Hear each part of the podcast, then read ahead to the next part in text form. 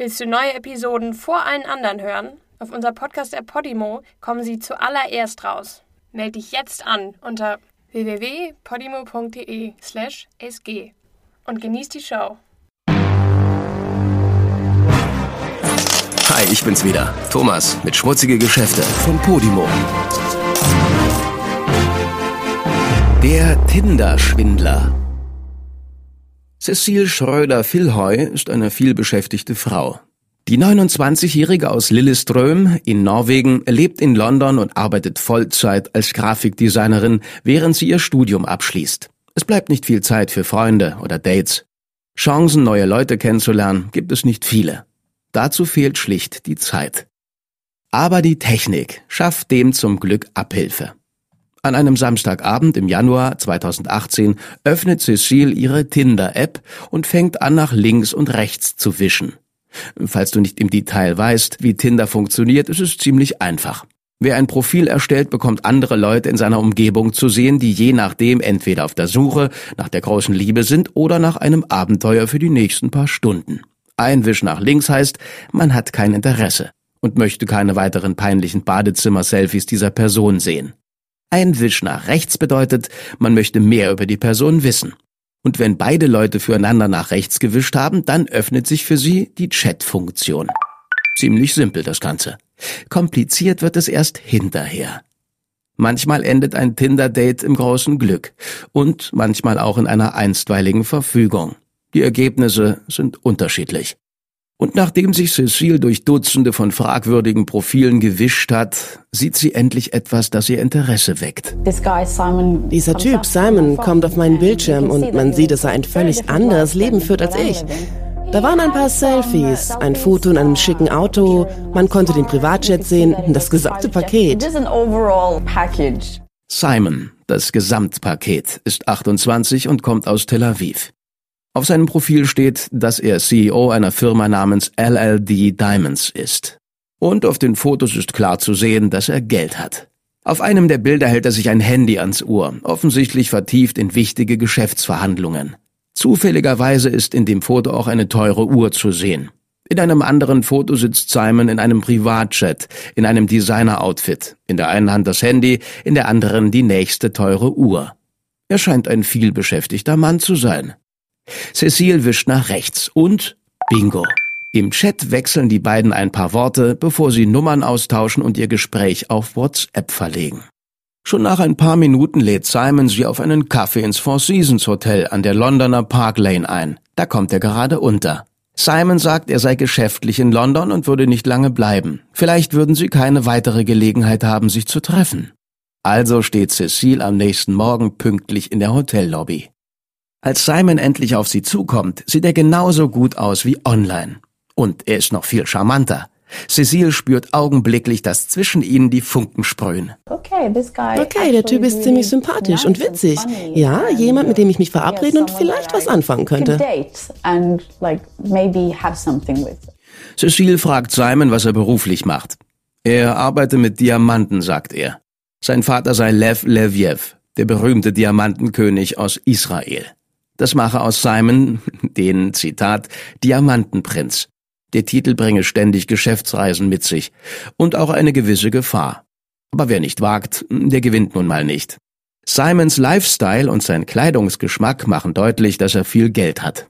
Als sie ihren Kaffee ausgetrunken haben, führt er Cecile zurück in die Hotellobby, damit sie sein Team kennenlerne. Da ist ein Mann, den er als sein Geschäftspartner vorstellt, dann eine Frau, die anscheinend sowas wie eine Sekretärin oder Assistentin ist, und dann noch ein tätowierter Berg von einem Mann mit osteuropäischem Akzent. Das sei sein Bodyguard, erklärt Simon. Dann sagt er, sie würden bald nach Bulgarien aufbrechen für ein Meeting in Sofia, und er lädt sie ein, doch einfach mitzukommen. Cecile ist von der Einladung ein bisschen überrumpelt und zögert zuerst. Normalerweise würde sie nach dem ersten Date nicht den Privatjet eines fremden Mannes besteigen und nach Bulgarien fliegen. Aber was heißt schon normalerweise? Hier ist nichts normal. Sie sagt Simon, sie sei nicht sicher, ob das eine gute Idee ist. Sie müsse unbedingt an ihrer Dissertation schreiben. Kein Problem, sagt er. Schreib einfach im Flugzeug. Cecile muss zugeben, sie mag den Kerl. Und sie fühlt sich beruhigt, weil noch andere Leute im Flieger sein werden. Vor allem auch zwei Frauen. Und schon sitzt sie, 10.000 Meter über dem Meer, in einem Flugzeug zusammen mit Leuten, die sie erst seit ein paar Stunden kennt. Kurz nach 22 Uhr kommen sie in Sofia an und ein Chauffeur bringt sie direkt ins Hilton Hotel. Und nach einem schönen Abend fliegt Cecile am nächsten Tag zurück nach London. Simon muss geschäftlich woanders hin. Aber eine Woche später ist er zurück in England. Da habe ich zum ersten Mal gedacht, meine Güte, ich mag ihn wirklich und es sieht aus, als mag er mich auch. Es ist schön, wenn man jemandem gefällt. Cecile gefällt Simon auf jeden Fall. Jeden Tag schreibt er ihr SMS. Sachen wie Guten Morgen, meine Liebe, hast du gut geschlafen? Oder er schickt ihr Ton- und Videonachrichten, wo er ziemlich dick aufträgt. Ich habe noch nie solche Gefühle gehabt, noch nie. Wenn du es je sagen würdest, ich kann es mir gar nicht vorstellen, aber ich würde dasselbe sagen. Ich denke oft an dich. Ich will bei dir sein, irgendwo, wo es warm ist. Dich küssen, dich festhalten. Wie war dein Tag? Cecile, mein Schatz, ich liebe dich. Du fehlst mir. Ich will dich endlich wiedersehen. Du bist so süß. Gute Nacht, mein Schatz. Du fehlst mir so. Ich will dich endlich wiedersehen. Ich werde dich unterstützen, ich werde dir helfen, wir werden uns gegenseitig tragen. Du bist nett, du bist süß, du bist niedlich, du lässt mich ich sein und das weiß ich wirklich, wirklich, wirklich zu schätzen. Ich hoffe, dein Tag wird so schön und so erfolgreich und so toll wie du. Küsschen. Küsschen. Dieser Simon Leviev scheint fast zu gut, um wahr zu sein. Und Cecile hat definitiv ihre Zweifel. Dieser junge, umwerfende, jetsettende Millionär hat doch sicher in jeder Stadt eine andere. Wie könnte es auch anders sein? Cecile ist nicht doof. Aber es gibt eine Tatsache, die ihr Vertrauen in ihn stets wachsen lässt. Simon ist immer erreichbar.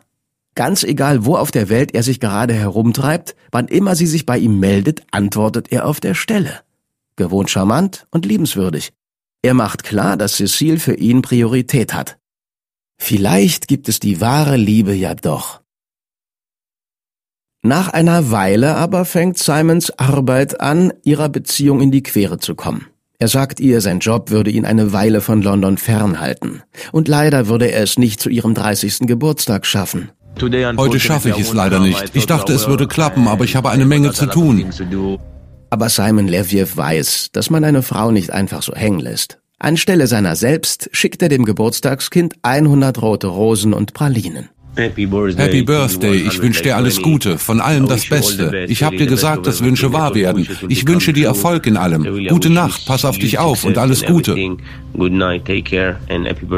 Cecile hat noch nie ein so extravagantes und aufmerksames Geschenk bekommen. Sie kann kaum fassen, dass Simon überhaupt echt ist. Cecile und Simon sind erst seit einem Monat zusammen aber es ist schon ziemlich ernst zwischen ihnen. Simon redet von ihr als seiner zukünftigen Frau und Cecile macht Videos von Luxuswohnungen, wo die beiden zusammen wohnen könnten. Ihre Beziehung gedeiht auch in der Ferne. Aber sie freut sich darauf, ihn bald schon bei sich zu haben. Und bis es soweit ist, weiß sich Simon schon zu helfen. Im Februar 2018 reist Cecile für eine Konferenz in ihr Heimatland Norwegen. Und zu ihrer Überraschung kriegt sie eine SMS von Simon, er sei auch in Oslo. Aber nur für ein paar Stunden. Nur damit sie sich kurz sehen können. Cecile ist auf Wolke 7. Sie kann nicht glauben, dass Simon all die Mühe und Kosten auf sich genommen hat, um sie zu sehen. Und das alles nur, weil er sie vermisst hat. Auf den ersten Blick sieht es zumindest so aus. Im Nachhinein kann man sich ausmalen, dass Simons Motiv nicht ganz so unschuldig war. Am Tag nach seinem Überraschungsbesuch in Oslo bittet er Cecile um einen Gefallen. Ich möchte dich um einen Gefallen bitten. Wenn du eine American Express oder sonst eine Kreditkarte hast, dann kann ich die mit meinem Konto verbinden. So wäre sie im Prinzip in meinem Namen, aber niemand weiß davon. Ich werde natürlich alles zurückzahlen. Das wäre echt lieb. Danke. In advance, but yeah, that would be great. Thank you so much. I really appreciate it. Simon sagt Cecile, sein Sicherheitsteam mache sich Sorgen, dass jemand seine Reisen verfolgt. Diamanten seien ein gefährliches Geschäft und wahrscheinlich würden seine Kreditkartenzahlungen überwacht. Also hätte ihm sein Team gesagt, er dürfe keine digitalen Spuren hinterlassen. Er versichert ihr, dass nichts dabei ist. In seiner Branche sei so etwas normal. Und er würde alles so schnell wie möglich wieder gerade biegen. Aber bis dahin brauche er ihre Hilfe. Es sei zu seinem eigenen Schutz. Simon erklärt Cecile, als erstes müsse sie eine Platin American Express Karte beantragen. Und dabei soll sie angeben, sie verdiene 200.000 Euro pro Jahr. Damit hätte die Karte ein höheres Kreditlimit und das sei nötig für den Betrieb seiner Firma. Cecile sagt, sie verdiene nicht mal annähernd so viel. Ihr Antrag würde doch mit Sicherheit abgelehnt. Aber Simon beharrt darauf. American Express würde gar nicht nachsehen. Und er hat recht. Cecile bekommt ihre Kreditkarte. Und zwei Wochen später, Anfang März, treffen sich die beiden in Amsterdam, damit sie ihm die Karte geben kann.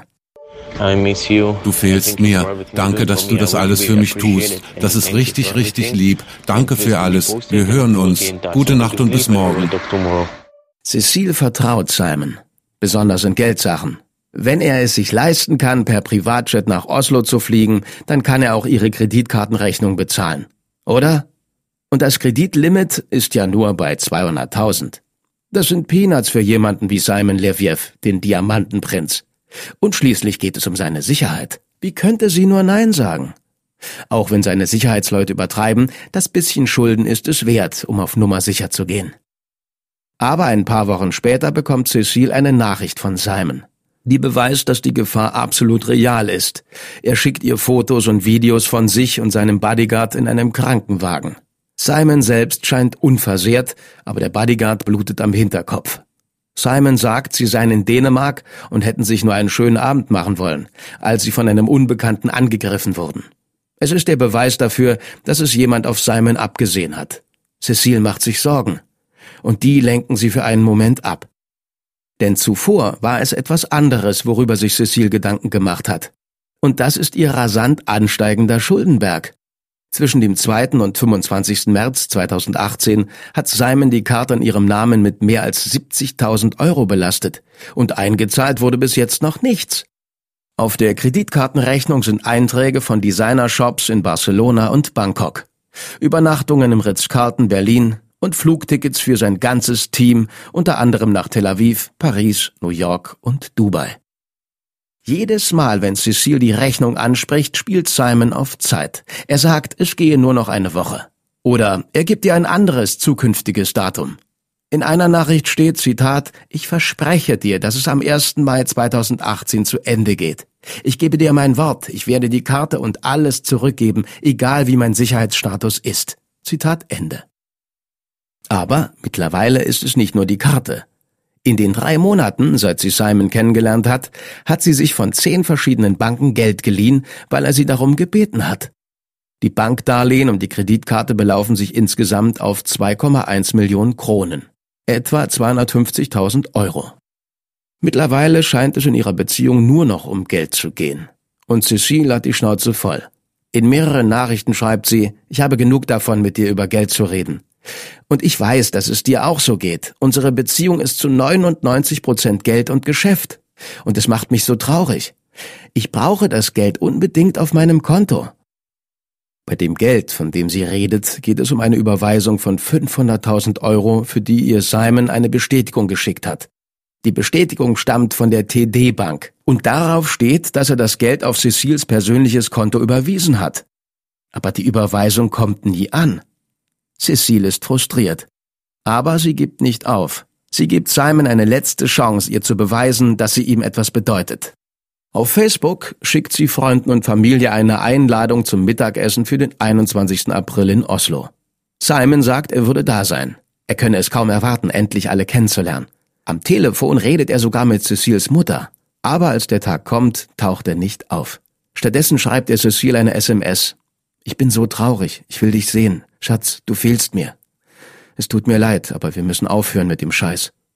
Cecile antwortet, mir tut es auch leid, alle haben sich auf dich gefreut, und ich komme mir ziemlich dumm vor. Und noch bevor sie sonst noch etwas sagen kann, will er mehr Geld von ihr. Da ist es endlich genug. Cecile Philhoy bricht allen Kontakt zu Simon Leviev ab. Sie blockt ihn auf ihrem Handy und auf den sozialen Medien. Es gibt nichts mehr zu sagen. Die Schulden sind das eine, aber vor allem hat er ihr Herz gebrochen. Von den Küsschen und Umarmungen sind nur Konten und Kreditkarten geblieben. Was ist passiert? Yeah, I think that's the hardest part Ich glaube, das war das Schwierigste von allem, als ich begriffen habe, dass er nicht der war, der er vorgab zu sein. Es war der Liebesaspekt. Die Person, die ich liebte und glaubte zu kennen, die hat mir das alles angetan. Ein paar Wochen später, Anfang Mai, besuchen zwei Mitarbeiter von American Express Cecile in ihrem Büro und erzählen ihr, was genau passiert ist. Zwei Typen von American Express kommen rein. Sie sagen, das ist er, das ist unser Mann. Sie sagen, dass sie ihn schon lange suchen und dass es vor mir vier oder fünf andere Frauen gab. Ich hätte fast gekotzt, alles brach einfach zusammen. Cecile erfährt, dass Simon Levjevs Name Shimon Sehuda Hayut war, bis er ihn hat ändern lassen. Und dass er ein berüchtigter Betrüger mit einer langen Liste von Opfern ist. Anscheinend betreibt Simon eine Art Ein-Mann-Schneeballsystem. Mit dem Geld, das er einem Opfer abknöpft, umturtelt er das nächste. Zum Beispiel findet Cecile heraus, dass er mit ihrer Kreditkarte 10.000 Euro bezahlt hat, um eine Schwedin namens Pernila Sörholm nach Amsterdam in die Oper zu führen. Und Pernila ist nur eine von vielen. Cecile ist am Boden zerstört. In einem Interview mit dem Nachrichtensender ABC News beschreibt sie, wie schwer die Enthüllungen auf ihr gelastet haben. Ich musste in eine psychiatrische Klinik eingewiesen werden, weil ich selbstmordgefährdet war. Ich sah keinen Ausweg. Dein Freund ist weg und es ist nicht, als hätte er einfach Schluss gemacht. Es hat ihn gar nie gegeben. Er war gar nie dein Freund. Und die Drohungen, die sie von Simon bekommt, helfen auch nicht gerade. Einen Tag, nachdem Cecile ihn geblockt hat, kriegt er Angst, sie könnte ihm auf die Schliche gekommen sein und ihn bei der Polizei anschwärzen. Er ruft sie von einer anonymen Nummer aus an und hinterlässt eine Nachricht. Die lautet Hey, ich will dir was sagen. Du kannst nicht einfach verschwinden und glauben, alles ist in Ordnung. Also pass auf, weil jede Handlung hat ihre Konsequenzen. Weniger als eine Woche nach dem Treffen mit American Express erstattet Cecile Anzeige, zuerst bei der Polizei in Norwegen, dann in England.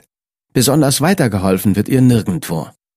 In Norwegen wird sie knapp zwei Stunden angehört, aber nach drei Monaten wird der Fall ohne weitere Ermittlungen abgeschlossen. Ein Sprecher der norwegischen Polizei sagt später, es seien nicht genug Ermittler verfügbar gewesen. Deshalb hätte man keine Kapazität gehabt, um den Fall weiter zu verfolgen. Im Klartext heißt das, dass die Polizei mit anderem beschäftigt ist. Cecils Fall ist nicht wichtig genug. Also wendet sich Cecile in ihrem Frust an die Medien. Sie fragt bei der norwegischen Boulevardzeitung VG an, ob ihr jemand weiterhelfen kann. Cecile weiß, dass es nicht leicht wird, ihre Geschichte zu erzählen. Die Öffentlichkeit wird nicht zimperlich mit ihr umgehen. Die Leute werden sie für dumm halten, naiv, verrückt oder schlimmer. Cecile macht sich nichts vor. Sie schämt sich zwar dafür, was ihr passiert ist, aber sie will der Öffentlichkeit Simons Stimme und Gesicht bekannt machen. Sie will ihn mitsamt seinen Machenschaften vor der ganzen Welt auffliegen lassen, damit niemand mehr erleben muss, was sie gerade durchmacht. Und ich finde, das braucht schon ganz schön Mut. Cecile gibt den Reportern von VG volle Einsicht in ihr Privatleben. Sie übergibt ihnen alle Nachrichten, die sie und Simon sich während ihrer Beziehung geschickt haben. Und sie gibt ein Interview, in dem sie ausführlich über den größten Fehler ihres Lebens erzählt. Was folgt, sind sechs Monate intensive Recherche von Seiten der Reporter, angeführt von Nathalie Remö Hansen, Erlende Öfte Arnzen und Christopher Kumar. Mit Hilfe des israelischen Journalisten Uri Blau beginnen sie, die Vergangenheit von Shimon Hayut zu durchleuchten. Und da finden sie jede Menge Dreck. Shimon Hayut wurde als Sohn eines Rabbi in einem armen, ultraorthodoxen Vorort von Tel Aviv geboren. Die Familie lebt in einer bescheidenen Wohnung. 2006, im Alter von gerade mal 15 Jahren, läuft Shimon vor den Problemen zu Hause weg. Er findet Zuflucht bei Familienfreunden, den Cobbins, in Brooklyn, New York. Zwei Jahre später fahren die Cobbins nach Florida in den Urlaub und lassen Shimon allein in Brooklyn zurück. Der findet in der Wohnung eine Kreditkarte, die seinen Gastgebern gehört. Und innerhalb der nächsten drei Tage gibt er über 42.000 Dollar für Flugtickets, teure Restaurants, Shoppingtrips und Hotelübernachtungen aus. Avi Cobbin ist in Disney World, als er einen Anruf von seiner Bank bekommt. Er macht sich sofort auf den Rückweg nach New York. Aber als er da ankommt, ist Shimon schon nach Israel geflohen. 2010 wird der mittlerweile 20-jährige Shimon angestellt, um den Sohn eines wohlhabenden Paars zu babysitten. Drei Monate später bekommt die Mutter des Kindes einen Anruf ihrer Bank. In ihrem Namen sei ein verdächtiger Scheck ausgestellt worden. Der Scheck ist im Wert von 50.000 Schekel und scheint gefälscht zu sein. Die Mutter teilt Shimon per SMS mit, dass er heute etwas länger auf ihren Sohn aufpassen muss, sie müsse auf dem Heimweg bei der Polizei vorbei. Als sie an dem Nachmittag nach Hause kommt, findet sie ihren fünfjährigen Sohn allein im Treppenhaus. Shimon ist über alle Berge. Kurz darauf findet Shimon einen Job als Handlanger und ein paar Monate später stiehlt er bei der Arbeit Blankoschecks aus dem Haus des Geschäftsmanns. Er fälscht einen davon auf den Wert von 250.000 Schekel, etwa 70.000 Euro, und kauft sich davon einen Porsche. Den lässt er auf den Namen seines Bruders registrieren, welcher davon natürlich keine Ahnung hat. Mit einem weiteren Scheck bezahlt Shimon Flugstunden, die er nie abschließt. Aber während der Trainingsstunden lernt er einen anderen Flugschüler kennen, dem er eine Geschichte über ein Kleiderimportgeschäft auftischt. So erschwindelt er sich die nächsten 150.000 Euro. Aber dann kommen ihm die Gesetzeshüter auf die Spur. 2011 wird er verhaftet und angeklagt. Der Prozess soll Anfang 2012 beginnen.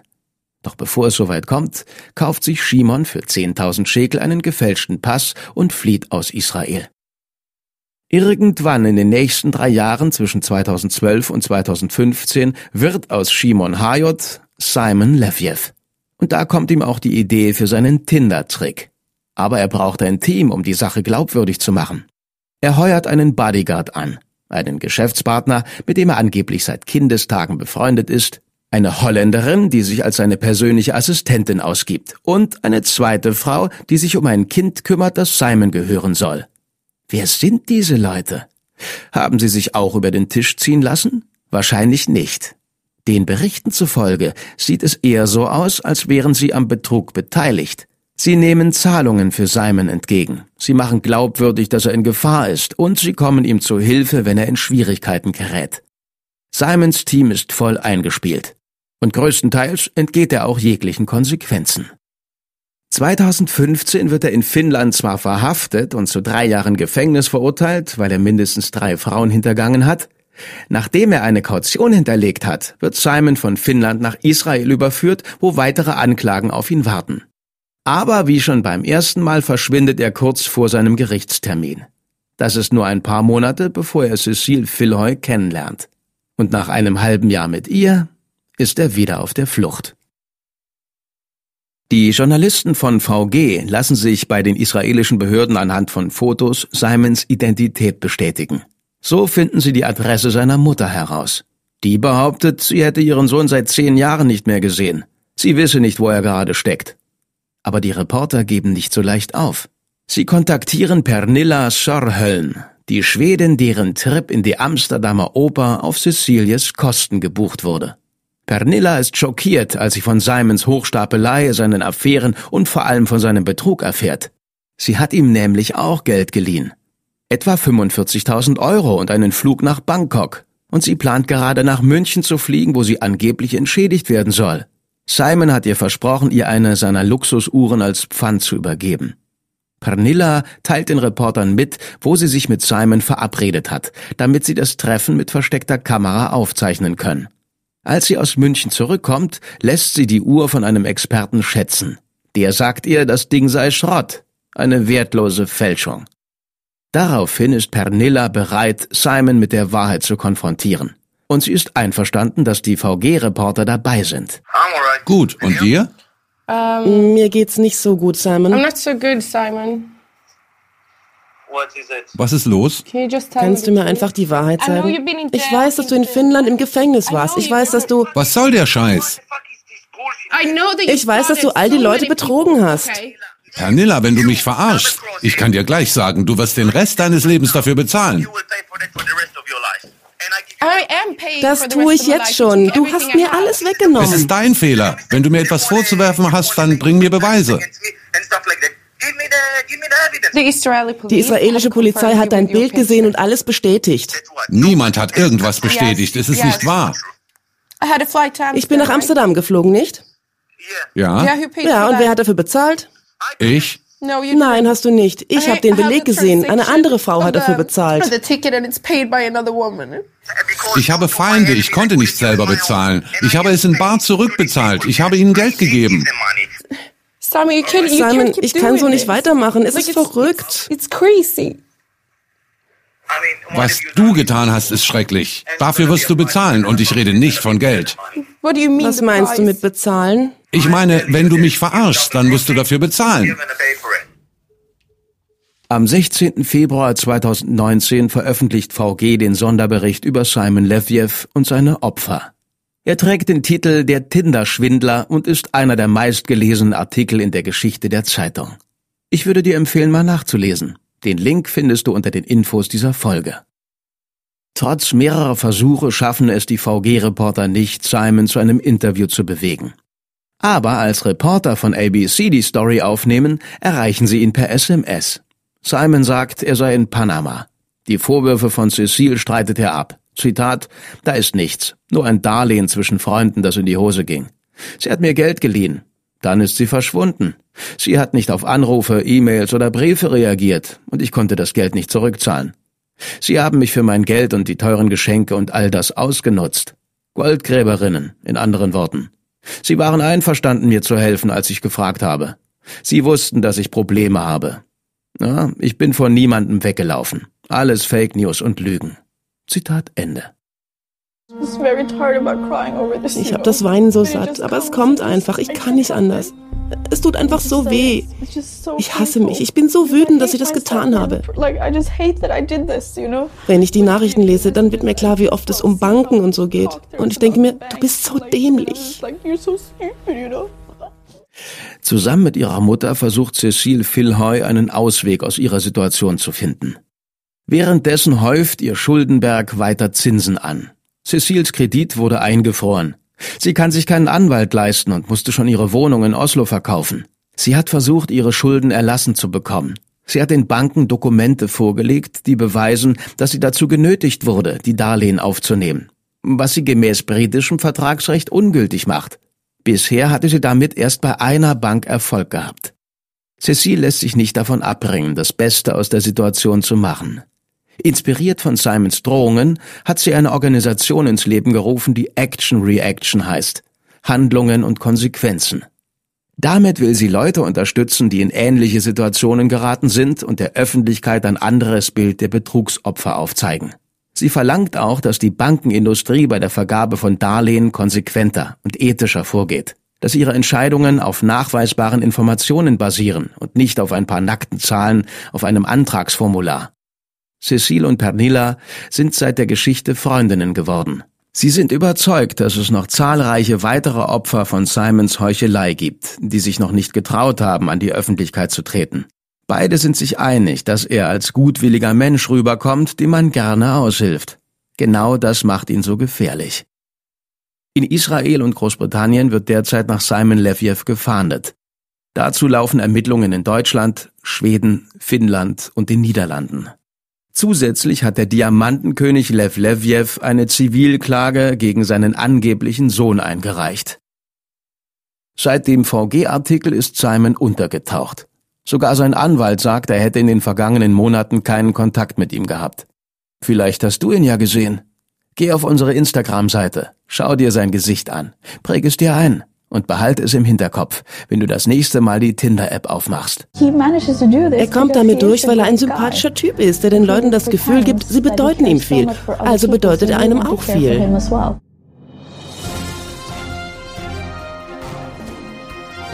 Gute Neuigkeiten. Am 28. Juni 2019 um 16 Uhr wurde Shimon Hayut alias Simon Leviev alias der Tinder-Schwindler am Flughafen von Athen von Interpol verhaftet. Er versuchte das Land mit einem gefälschten Pass zu verlassen. VG kommt an ihn ran, während er in Handschellen vor Gericht geführt wird. Leider hat nichts, was ihr veröffentlicht habt, mit der Realität zu tun. Und wie ihr sehen könnt, bin ich in zwei Stunden ein freier Mann. Ihr sagt, ich bin ein Betrüger und ein Angeber. Mein Name ist Simon Lefjev, wie schon gesagt, und hier ist mein Statement. Sobald ihr die Fakten auf die Reihe kriegt und nicht Partei ergreift, können wir reden. Ich gebe euch das Interview, das ihr wollt. Keine weiteren Fragen. So, as I said, this is my statement. Once you will make the facts right and not choosing sides, then we can uh, talk and I will give you the interview that you want. No further questions. Werden Sie heute das Land verlassen? Ich gehe zurück nach Israel, meinem Heimatland, und ich werde mich dort der Situation stellen. Und wir werden unsere Probleme vor Gericht lösen. things every what other uh, what other problems that we have we will sort it out at court also sind Sie auch in Israel angeklagt? Ich bin nicht angeklagt.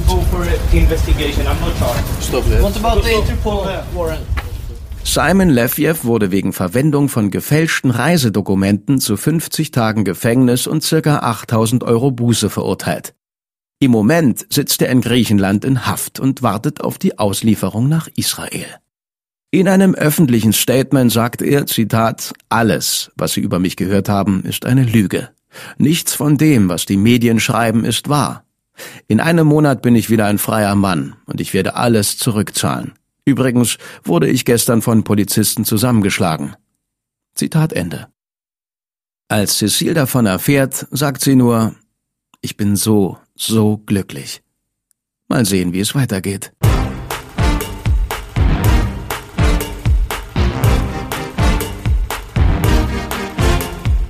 Dieser Podcast ist eine Produktion von Podimo, der exklusiven Podcast-Plattform.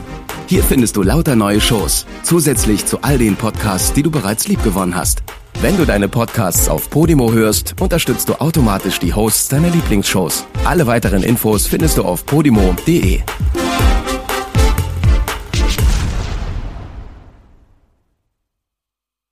Willst du neue Episoden vor allen anderen hören? Auf unser Podcast-App Podimo kommen sie zuallererst raus. Melde dich jetzt an unter www.podimo.de/sg und genieß die Show.